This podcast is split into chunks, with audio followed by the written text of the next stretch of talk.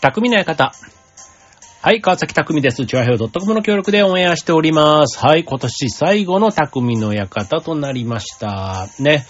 急にね、なんかすごいこの一週間めちゃめちゃ寒いですよね、なんか。ね、風邪なんか引きたくないなって思ってるその気持ちの方がね、あの強いので、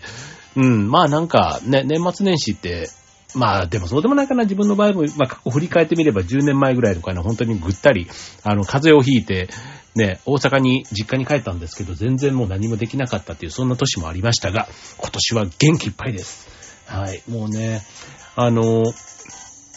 今年1年、うん、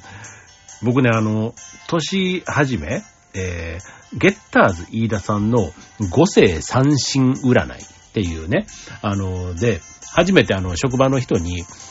こう、川崎さん、あれ、あれで、ゲッターズ飯田さんのやつだと、えっ、と、僕、銀の時計座ってやつなんですけど、ね、それが、あの、割といい、えっ、と、全部で、金と銀で、えっ、と、6つの星座。だから合計12パターンあるんですね。まあ、そのどれかに当てはまるっていう、まあ、そういうもので、それぞれの、あの、まあ、12種類の、まあ、本とかが売られていて、まあ、それが、あの、月ごと日ごとの占いの結果なんかが出てたりするんです。で、まあその自分の星座のパターンだけ、一冊多分ね1000円ぐらいかな、なんですけど、まあ去年はたまたま自分のその星座が良い運勢だった。12種類、12星座ある中の2番目に良いっていう話だったので、じゃあね、まあなんかいいことが書いてあるんだったら、逆にね、悪い、下の方だったとしてもね、なんかその、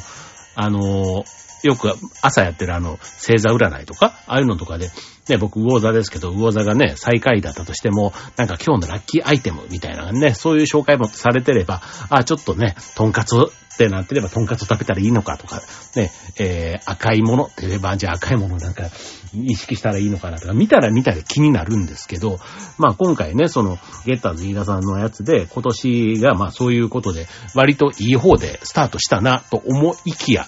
ねえ、これ占いっていろんな種類があるじゃないですか。あの、それこそ動物占いみたいなやつとか、あの、なんとかかんとかって、あの、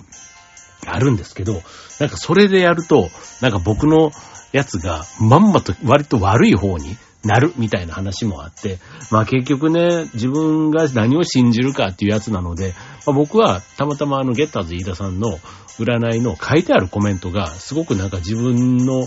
思ってることというか、すごくこう、フィット感があったんですね。そう、だから、あ、これはいいなと思って去年本を買って、まあ、結局ね、1月から読み始めて、うん、4月ぐらいからもう全然読まなくなっちゃった感じではあるんですが、まあでもね、あの、まあ今年1年振り返ってみて、ね、まあ自分自身ね、あの、うん、まあ、ちょっと11月ぐらいのね、放送からでも、まあ1年のね、えー、振り返ってみてそんなに悪くなかったな、みたいな話はしてるんですけど、まあ今日はね、なのであの、2021年ね、総決算ということと、あと22年に向けての抱負みたいなことをね、この番組でちょっと話ができたらなと思うんですが、まあせっかくね、あの、まあ、僕なりのね、このラジオも2009年からね、スタートしてもう12年ね、経ったわけですけども、12年経とう、経ったのか。ね、経ったんですね。2021年で12年だったから、そう。12年経って、まあ今13年目に入ってるわけですけども、うん、まあね、なんかそんなことも振り返りながら2022年ね、どうしていこうかなっていうのを、なんですけど、あの、僕の場合というか、うーん、ね。やっぱりね、あの、病気をしなかったっていうところがいいよね。うん、あの、これ別に もうね、僕はあの、おじさんですから、おじさんですからね、本当にもう、急にね、病気とかなったらどうしようとかっていうのに、意外と、こう、僕入院とかしたことがないので、そのね、病気になって、その風邪とかね、そういうちっちゃい病気はもちろんあるんですけど、なんか大病って言われるやつから、ね、なんかこう、ね、手術をしてとか薬を飲んでとかで治る病気だったらまだいいんですけど、なんかね、こういろんな病気ってあるじゃないですか。ね、それこそ、あの、死をさまようみたいなんとかね。だからそれが去年まであんなに元気だったのにみたいなね、なんかそういう、ね、ただそれもね、今の医学というか医療がすごく進歩しているから、やっぱり奇跡的にね、治る方もいてとかって話も聞くと、なんかそ、そういうのにね、まあ、自分がもしね、なった時は、なんて思ったりしますけど、まあそれもね、なんか運次第だし、まあ自分にかけてきっとそんな運は来ないんだろうなとかね、結構急に悲観的になりそうな自分が想像できるので、そう、だから病気とかね、なんかそういうのがもうなかっただけでも、まあ自分だけじゃなくてね、家族とか、自分の友人ね、知人とかも含めてですけども、なんかそういうのはね、今は、はまだそんなに多くなかった。まあ、あのね、やっぱりそうは言ってもね、ちょっと上の方とかがね、亡くなったりだとか、そういうこともやっぱあった年だったので、まあね、やっぱり自分の年齢とともにね、自分のお世話になった方々もそれなりの年になっていくので、まあそういうこともね、パラパラと入ってきてという、なんかそんな21年でしたけども、うん。まあでもね、来年、うん、に向けて、まあちょっとね、えっ、ー、と、じゃあ今日は21年総決算 &22 年の抱負ということでお送りしたいと思います。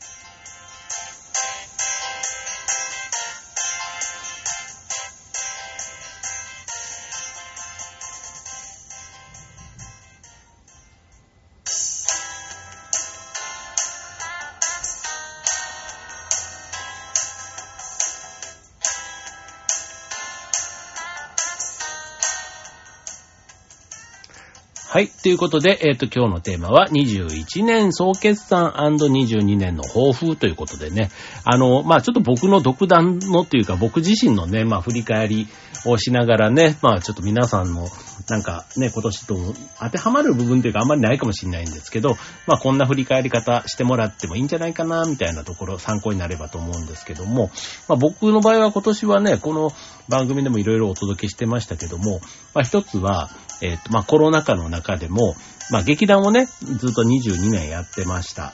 で、えっ、ー、と、劇団フダニット、ね、えー、フダニット通信でもおなじみの劇団ですけども、7月の公演で一旦ちょっと卒業という節目をで迎えたんですけども、実はその劇団フーダニット以外のね、今回あの、3つの、まあある意味劇団だから、合計ね、4公演今年出させていただいたということで、割とね、1年で4つの公演出たって僕、もしかしたら初めてかもしんない。なんかあの、ちっちゃいやつはね、あったりするんですけど、今回全部ね、その、それぞれの劇団のいわゆる本公演みたいな、ね、そういった場に出させていただいた。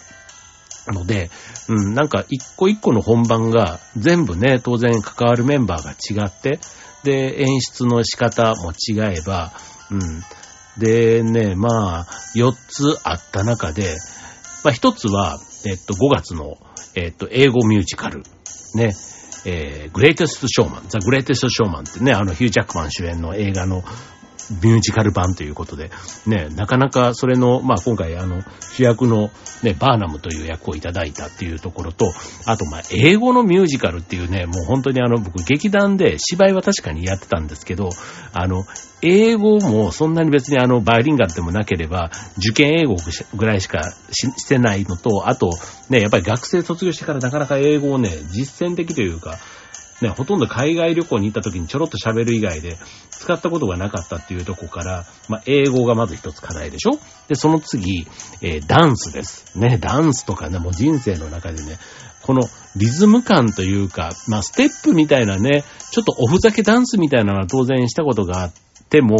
なかなかね、本格的にミュージカルで耐えられるダンスって、みたいなところが二つ目。で、もう一個っていうのが何と言っても歌です。はい。で、歌もしかも英語の歌っていうところになってくるんで、またこの辺がね、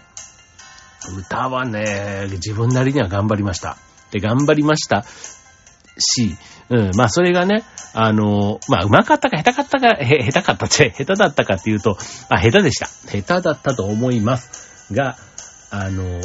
うん、まあこれがね、まあお客さんに対して許されることかっていうのはあるんですが、あの、一生懸命やったところで、なんかこれ許されるものってあるじゃないですか。あの、例えばね、まあ本当に例えとして合ってるかどうかはあるんですけど、まあ幼稚園とかね、小学生とかの歌って割とこう感動する自分の子供じゃなくても、なんか一生懸命さみたいなところに心を打たれるみたいな。もうね、ミュージカルはね、僕はね、もうそっちの方でお客の感動をつかみ取ろうみたいなね、途中からそんなモードに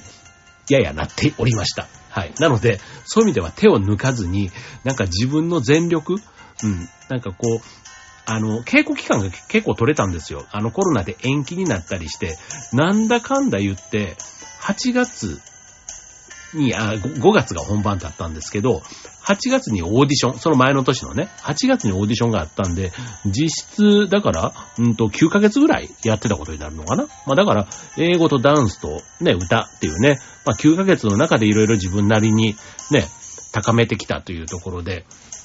まあ普通の公演で言えばね、あの、例えば、フダニットの場合だと、うん、やっぱり長くて6ヶ月、うん、まあ5ヶ月6ヶ月で仕上げていく社会人劇団として。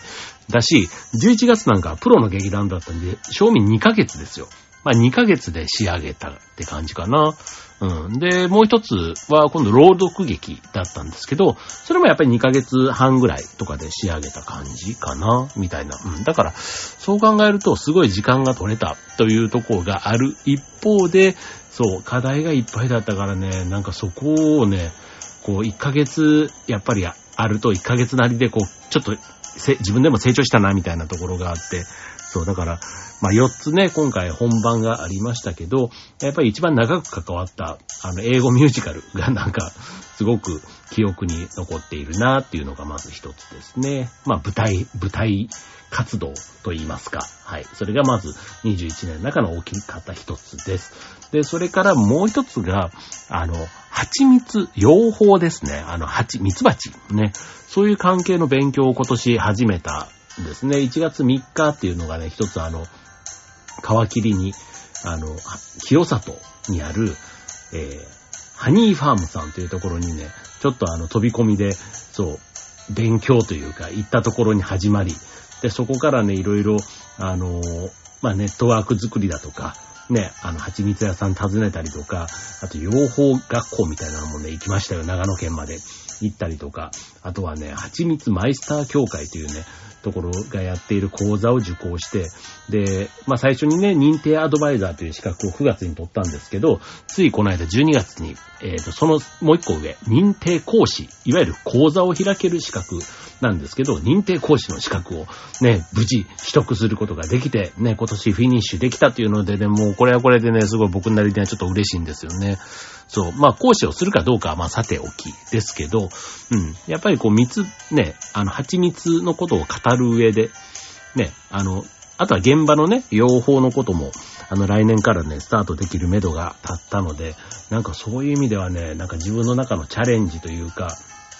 うん。で興味が前からあった分野に、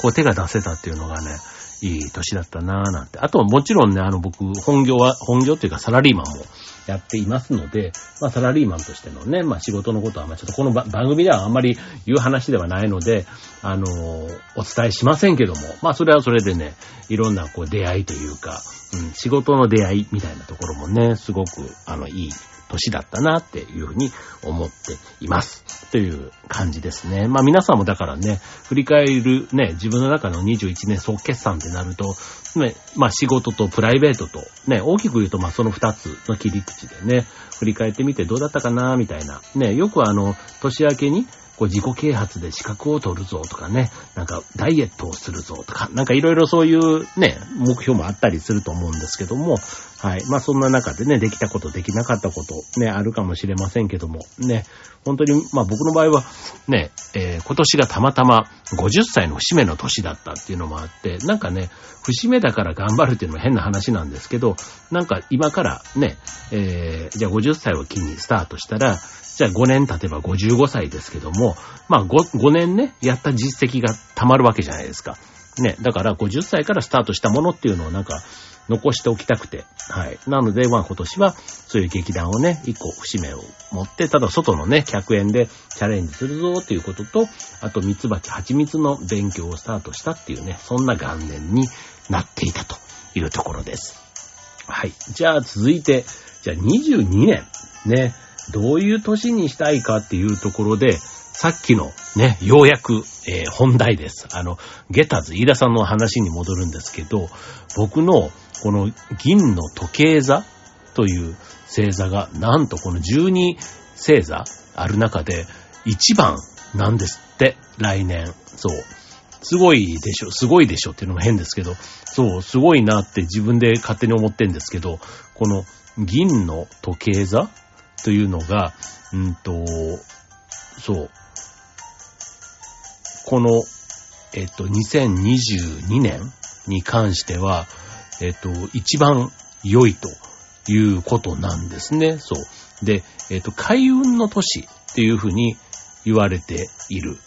だから12年に一度の最高な運気の年ということなんですよ。ね、ね、そこまで言われたら、もうとにかくなんか頑張らなくちゃってなりますよ。僕はね。うん、まあ自分がそうだったから。だし、こう、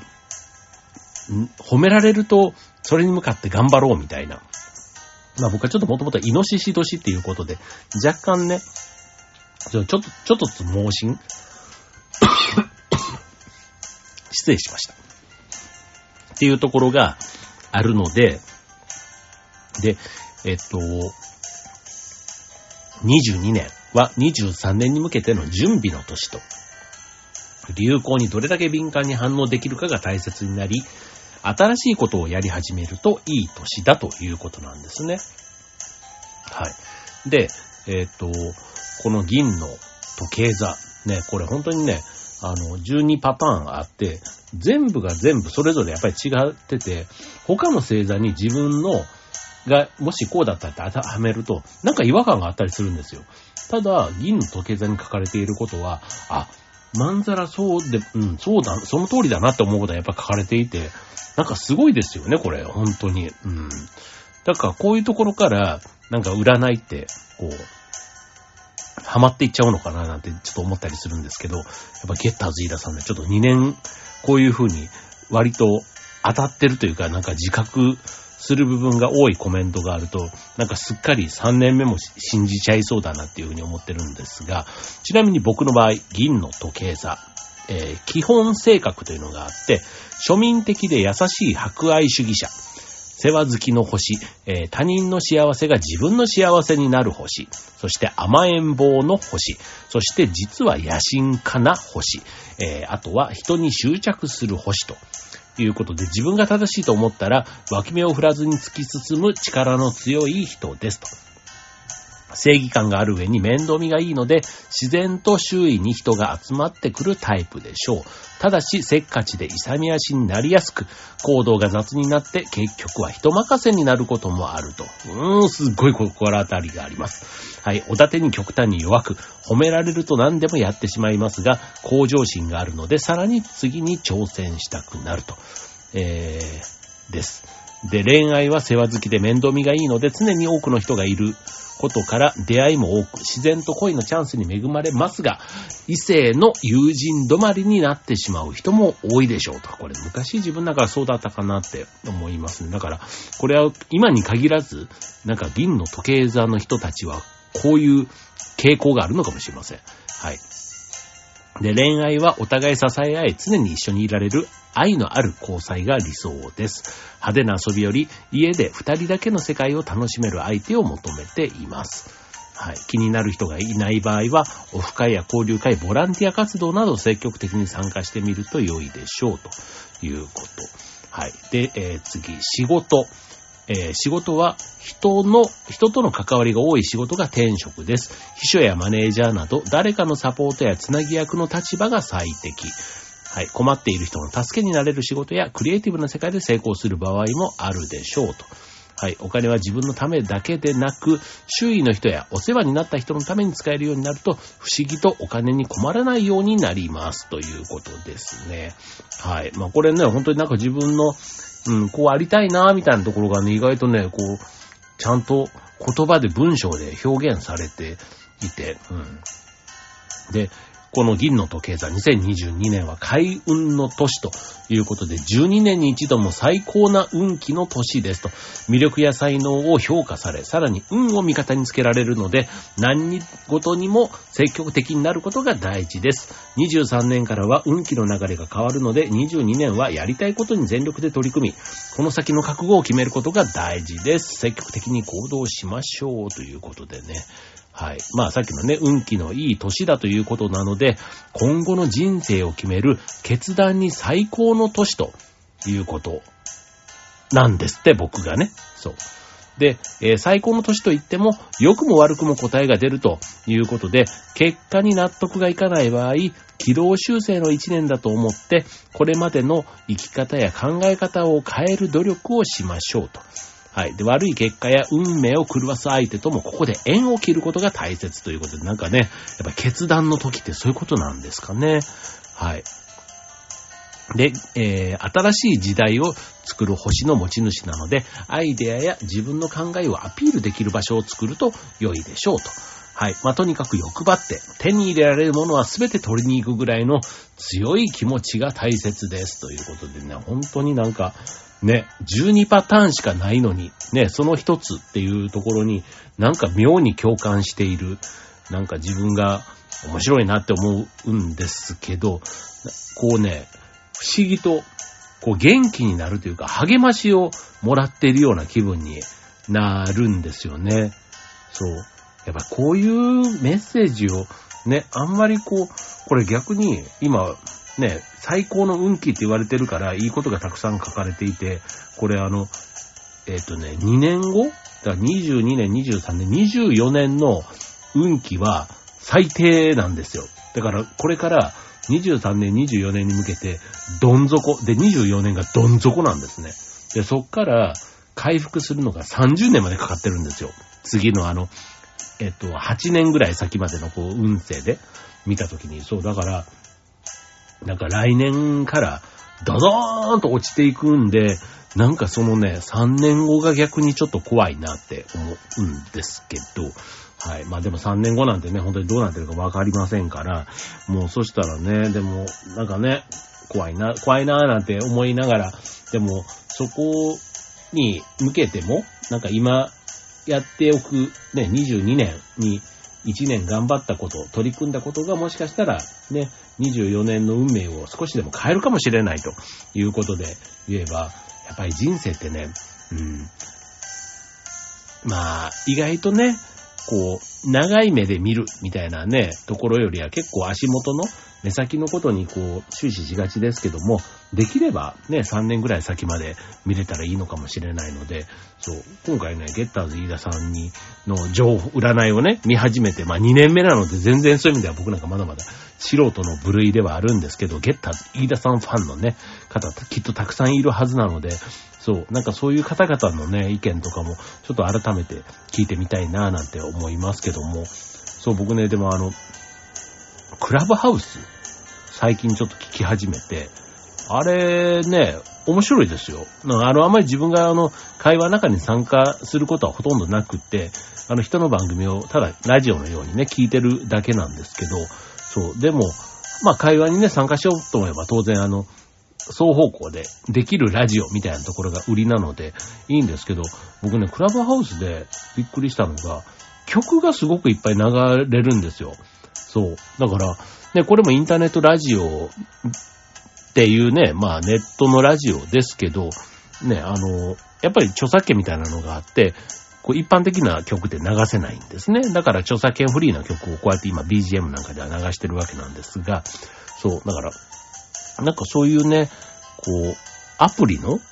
で、まあ、そうそうそうそう、アプリのその番組とかはちゃんと JASRAC の許可を取ってあ流してるなんて書いてあったんで、あ、そっか、そういうことができるんだ、なんていうのもね、なんか徐々にこういうインターネットと音楽の関係みたいなところ、ちゃんと JASRAC もそういうふうに許可を取ればできるんだって思うと、もしかしたらね、僕もあの、もともとこのラジオ番組っていうのは、コミュニティ FM の、えっ、ー、と、歌番組2時間生放送のランキング番組を始めたのが、やらせてもらってたのが、まあ、ラジオのきっかけだったので、まあ、今はこういうね、情報番組というかトーク番組みたいな、一人喋り番組で、ね、なんだかんだって12年やってきているんですけども、ただ、ね、音楽番組もね、やっぱり当時は自分なんかベスト10、トップ10世代、ああいうランキング番組世代で育っているので、ちょっとね、そういうことを自分がパーソナリティとして進行していくのにすごく憧れがあって、そう、最初に始めた15年前ぐらいかな、ラジオやった時はね、結構すごくそれが楽しくてしょうがなかったんですけど、もしね、音楽とかがそういう形で解禁になった暁には、ね、また、あの、音楽番組みたいなところね、いつかできたらなぁなんて思うわけですけども。はい。ということで、あの、まあ僕の総決算 &22 年の抱負ということで、僕は銀の時計座、ね、最高の運気の年というね、もうすごい、こう、追い風を今回いただいているので、まあこの番組でね、まあ自分のちょっと紹介ばっかりしちゃいましたけども、皆さんもね、ちょっと自分の、あれ、えっ、ー、と、運勢まあ、初詣とかでね、おみくじで来年の運勢を見てみるなんていうのも一つね、まあ簡単なものとしていいと思いますし、うん、あとはまあその、まあ、ゲタズさんのね、やつだけじゃなくてもね、いろんな自分のこう相性がいい占いってあると思うんですけど、なんかそういうのでね、あの、新年の、ちょっと心を固めるというか、ね、してみてもいいんじゃないかな、なんて思います。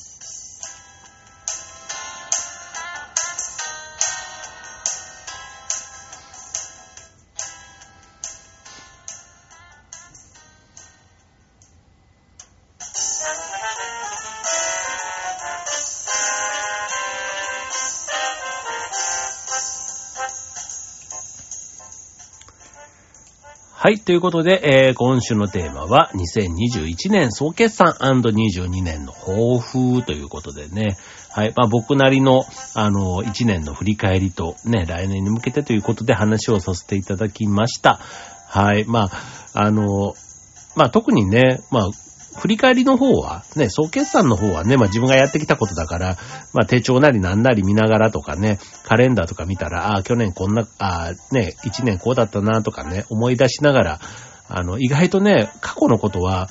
うん、まあ僕も割とやりっぱなしというか、走りっぱなしで、なかなか立ち止まって振り返ってみたいな丁寧にね、やってないなぁと思うんですけど、逆にでもね、来年に向けてね、つない、去年から始めてつ、つなげていくものって、僕の場合でもね、あの、さ、さっきご紹介した演劇舞台の活動だとか、あと、蜜蜂、蜂蜜みたいなところはね、去年からスタートして、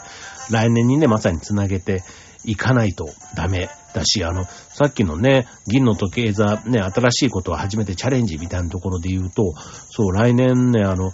千葉商科大学というね、えっと、今僕が住んでる千葉県船橋市の隣にある市川市にある大学なんですけども、そこのね、キャンパスで、プロジェクトが立ち上がるんですね。で、それがあの学生と、あとま地域の皆さんを巻き込んだ、ね、養蜂のプロジェクトみたいなのが立ち上がって、ね、そこに自分も参画させていただけることになって、そう、なのでね、なんか、あの、意外とね、今、養蜂とかっていうとね、割とリタイアした人、時間のある人って言ったらすごい失礼ですけど、まあそういう方がちょっと半分趣味みたいな感じでスタートさせるようなケースが多いんですけど、ね、今回その学生たちと一緒にやる。で、学生はね、すごくこう、ね、これからの未来を背負っていく、もううちの娘たちと同じ世代だったりして、なんかそういう子たちが、こう、ミツバチ、ね、環境だとか健康だとか美容だとか、ね、いろんな、こう、指標、ね、役に立ってる要素があったりする。そこに関心を持ってくれた学生たちと、なんかどんなことができるのかな、なんていうのがね、すごい楽しみだったりします。はい。ということでね、ちょっとこの番組でもその活動の状況ご紹介できたらなと思うんですけども、はい。まあそんなこんなで、はい。まあ今年もなんかバタバタとね、終わっていきましたが、ね、来年もあの元気に過ごせたらななんて思っています。はい。僕はね、今日これね、えっと、この収録ね、終わって、で、まあ今年最後ですけども、そう今年ね、2年ぶりに、あの、大阪に帰省しようかなと思ってるんです。まあいろいろね、ちょっとあの、例の、例のね、おみ、おみちゃんがちょっと心配ではあるんですが、はい。まあちょっと、まあ家族とだけね、あの、過ごすみたいなところ前提に、はい。まあ、ちょっと久しぶりにね、えー、親の顔とかも見たいななんて思ってはいるんですけども、はい。まあそんな方ね、やっぱりね、去年は帰れてなかったから2年ぶりなんていう方も多いんじゃないかななんて思うんですが、で、僕の場合は関西なので、まあ今回車で帰るんですけど、雪がね、なんか向こうの方、あの滋賀県とか今すごいとかっていうのもあったりするので、はい。まあ気をつけて帰りたいなと思っています。はい。ということで皆さんもね、本当に今年1年、本当にありがとうございまして、聞いていただいた皆さん、本当にね、あの、毎回拙い、あの、会話にね、付き合っていただいて本当にありがとうございます。はい。また来年ね、えー、楽しい番組をお届けできるように頑張っていきたいと思います。皆さんもね、えー、楽しいね、年末年始お過ごしください。はい。ということで、えー、今週の匠の館はここまで。皆さん良いお年を。バイバーイ。